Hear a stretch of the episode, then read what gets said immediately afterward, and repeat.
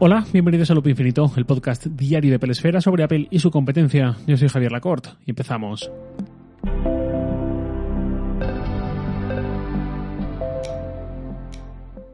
Antes que nada, un pequeño aviso. Vosotros estáis escuchando esto el miércoles 19 de octubre, pero yo este episodio lo he grabado, lo he tenido que grabar por imperativo no legal, por fuerza mayor, digamos, el lunes 17 de octubre. ¿Por qué? Porque el martes, es decir, para vosotros ayer, eh, no habré podido preparar nada porque voy a estar todo el día fuera por una historia del trabajo, con lo cual eh, tengo que dejar el episodio listo.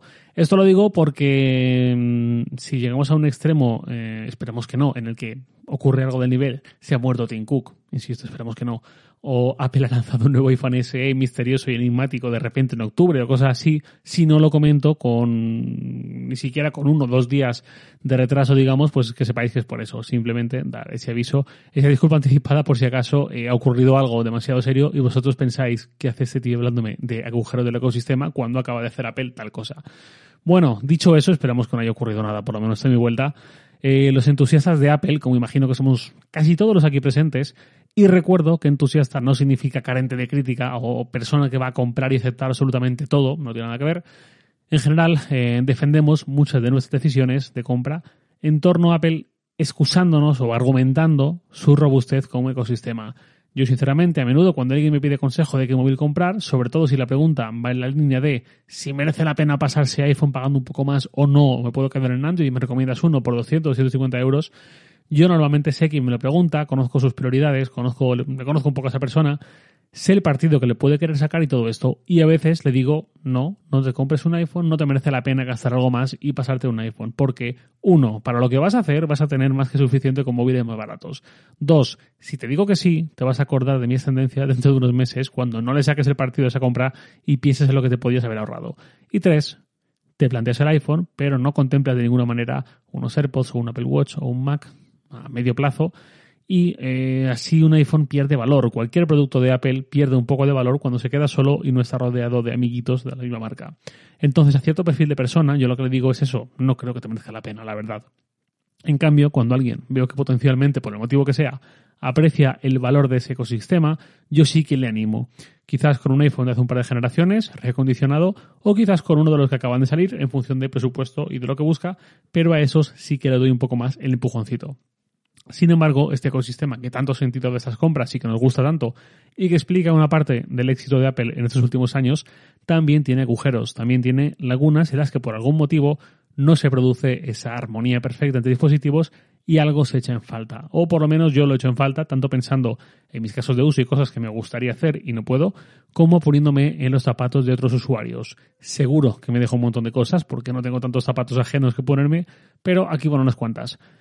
En primer lugar, salud. La información que hay dentro de la aplicación Salud es muy importante para mucha gente, para mí lo es, porque solo puedo acceder a ella desde un iPhone. ¿Por qué no tenemos una aplicación Salud en el Mac para trabajar cómodamente con todos sus datos, con toda la información, ver visualizaciones de datos a lo grande, con más espacio, con más detalle que en el iPhone, o exportar todos los datos que queramos a un archivo con el que trabajar libremente? Esto se puede hacer en el iPhone con cierta información, pero no con toda. No entiendo muy bien por qué una sí y otra no. Igual que la aplicación Fitness para ver nuestros entrenamientos en detalle, el archivo histórico y tal desde el Mac y de paso quizás poder buscar y filtrar mejor. Cuando accedemos eh, desde el iPhone a la historia de entrenamientos, solo podemos filtrar por tipo de entrenamiento. Muestra solo correr, muestra solo pilates, muestra solo patinaje pero me gustaría tener esta aplicación también en el Mac y trabajar sobre ella y de paso lo de filtrar mejor. Muéstrame solo entrenamientos de correr y solo de más de 10 kilómetros. Muéstrame entrenamientos de cualquier tipo, pero solo en los que haya quemado al menos 1000 calorías. O muéstrame solo los de 160 pulsaciones por minuto de media, algo así. O incluso ordénalos, muéstrame de mayor a menor según distancia, según calorías, lo que sea. Entonces empezaría por ahí, por dejar que salud y fitness vivan más allá del iPhone.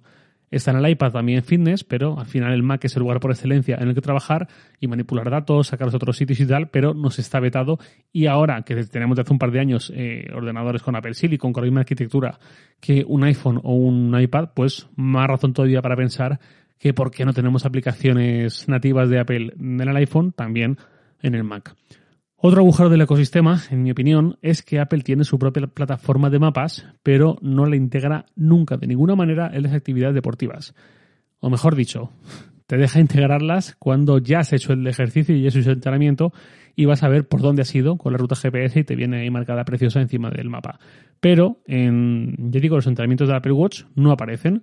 Yo, personalmente, me oriento bastante mal, de admitir. Yo salgo mis rutas habituales y las domino, obviamente, pero en cuanto voy a una zona de monte, a una zona de pueblos cercanos, corriendo que me cuesta mucho encontrar a veces el camino en ciertas ocasiones, eh, no entiendo cómo de la misma forma que hacemos scroll en el Apple Watch, ahora con Watch 9, para ir deslizando a más vistas de entrenamiento, no sé por qué no hay una vista adicional que sea el mapa, simplemente.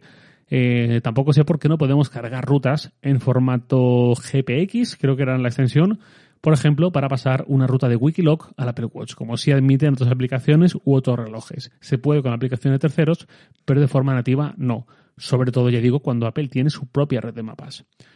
Más cosas. Siri.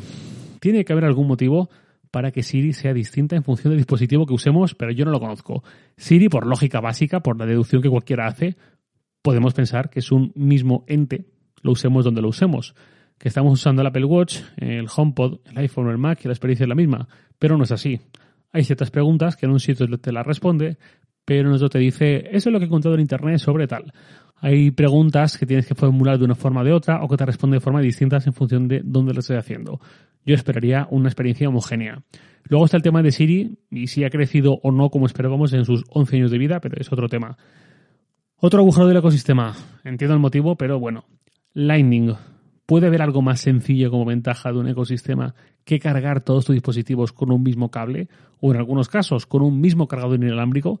Ahora tenemos dispositivos con carga tanto Qi, ya sabéis, QI, como MagSafe, pero luego el Apple Watch, aunque sigue el protocolo Qi, tiene su propio cargador y no te vale ni Qi ni MagSafe. Cargador de Mac o de iPad, USB-C. Periféricos de Mac, Lightning. Cargador de iPhone, Lightning. Accesorios como AirPods, Lightning también. De verdad, Lightning nos dio mucho durante un tiempo, pero creo que las ventajas que le pueden quedar respecto a USB-C no justifican la incomodidad añadida para el usuario. Apple recibe unos dólares por cada producto con la certificación Lightning que vende y entiendo que no quiera renunciar a ellos y por eso muchos productos, empezando por el iPhone, no los ha pasado a USB-C, pero ¿qué queréis que os diga? Bastante han crecido por mucho otros lados en los últimos años, AirPods, Apple Watch, servicios, como para mantenernos con el Lightning más tiempo, algo muy básico de un ecosistema sería poder cargar todo con un mismo cable, pero no lo tenemos.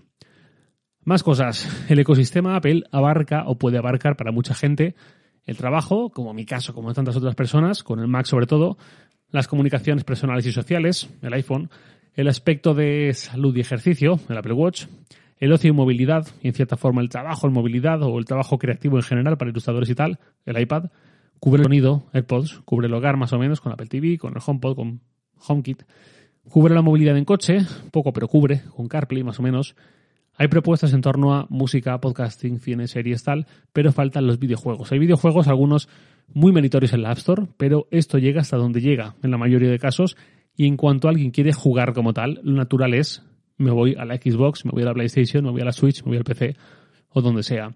Los videojuegos son muy importantes y cada vez lo son más, como para estar así en pleno 2022, ya casi 2023, yo seguiré soñando con que Apple compre Nintendo, que por un lado me da pánico, pero por otro me seduce mucho esa idea.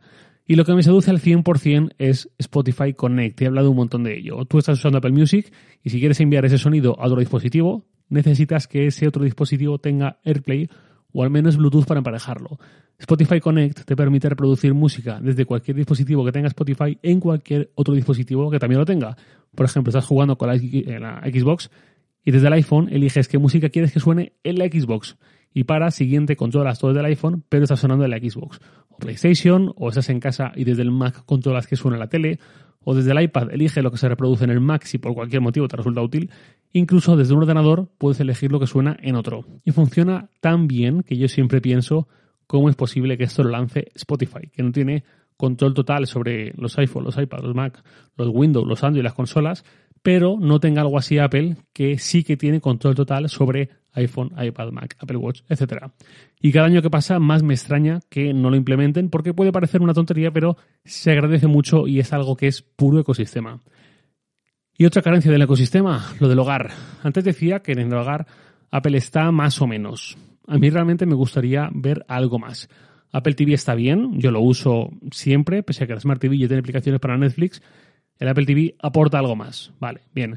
Pero el HomePod, HomePod Mini, HomeKit está muy bien también, pero bueno, pero algo hecho de menos. El rumor este último que viene de Gurman, de una especie de HomePod base que sirva de dock para poner un iPad encima con MagSafe, que también tendría que llegar ese iPad con MagSafe, y que haga dispositivo versátil y combine ciertas eh, funciones y tal, si se entendiera también con el Apple TV, por ejemplo, para hacer videollamadas eh, de una forma muy transparente, como la función del iPhone como webcam en MacOS Ventura, algo así, yo con eso estaría muy feliz y realmente creo que eh, hay una especie de sensación de que algo falta en el hogar. Yo sé que hay mucha gente que está tan feliz con su iPhone, con su Mac, con sus HomePod, con su Apple TV, pero realmente algo más puro hogar creo que yo lo agradecería un poco más. Voy cerrando el episodio con la pregunta de un oyente. Esta, bueno, pregunta entre comillas. La pregunta es de Ismael de las Eras. De las Eras, perdón.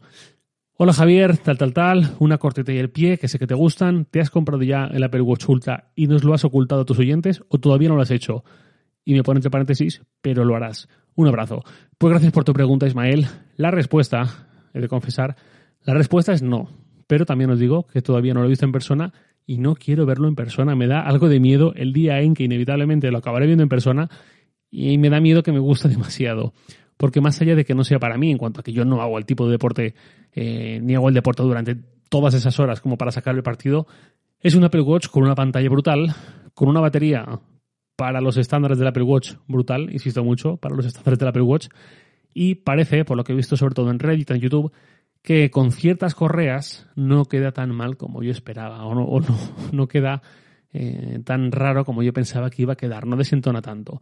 No quedan quizás tan bien como con un series de acero, pero no queda tan mal. Pero me gasté hace un año, creo que ni llega el año, o este mes va a hacer un año, me gasté una leña en el Series 7 de acero y me encanta y con la cabeza fría no debo gastarme mil euros en otro Apple Watch Ultra por muy ultra que sea. Siempre que eh, incluso alguno de vosotros, siempre que me pedís consejo para renovar un dispositivo o no tal, yo siempre digo lo mismo. Muy, muy pocas veces aconsejo renovar un dispositivo de un año para otro. Y luego cada uno con su dinero hace lo que puede y lo que quiere, pero yo a priori no aconsejo renovación anual, salvo cuando llega una novedad muy relevante que encaja un montón. Por ejemplo, alguien que le encanta hacer fotografías, eh, pues cuando llega el modo retrato con el 7 Plus, pues quizás sí alguien que aprecia mucho la tecnología de paneles, llega el iPhone 10 por fin con OLED, pues también puede ser, son casos que quedan más abiertos. El Apple Watch he dicho muchas veces que es mi dispositivo favorito, pero mil euros cuando hace 12 meses me gasté una leña en el 7 de acero, pues calma, pero admito que por esa pantalla y esa batería, pues bueno, uno no es de piedra, si bien cabeza fría. Nada más por hoy, lo de siempre. Os leo en Twitter, arroba jlacort, y también podéis enviarme un mail a. Loop Infinito es un podcast diario de Peresfera publicado de lunes a viernes a las 7 de la mañana, hora española peninsular, presentado por un servidor Javier Lacorte editado por Santi Araujo. Un abrazo. Hasta mañana.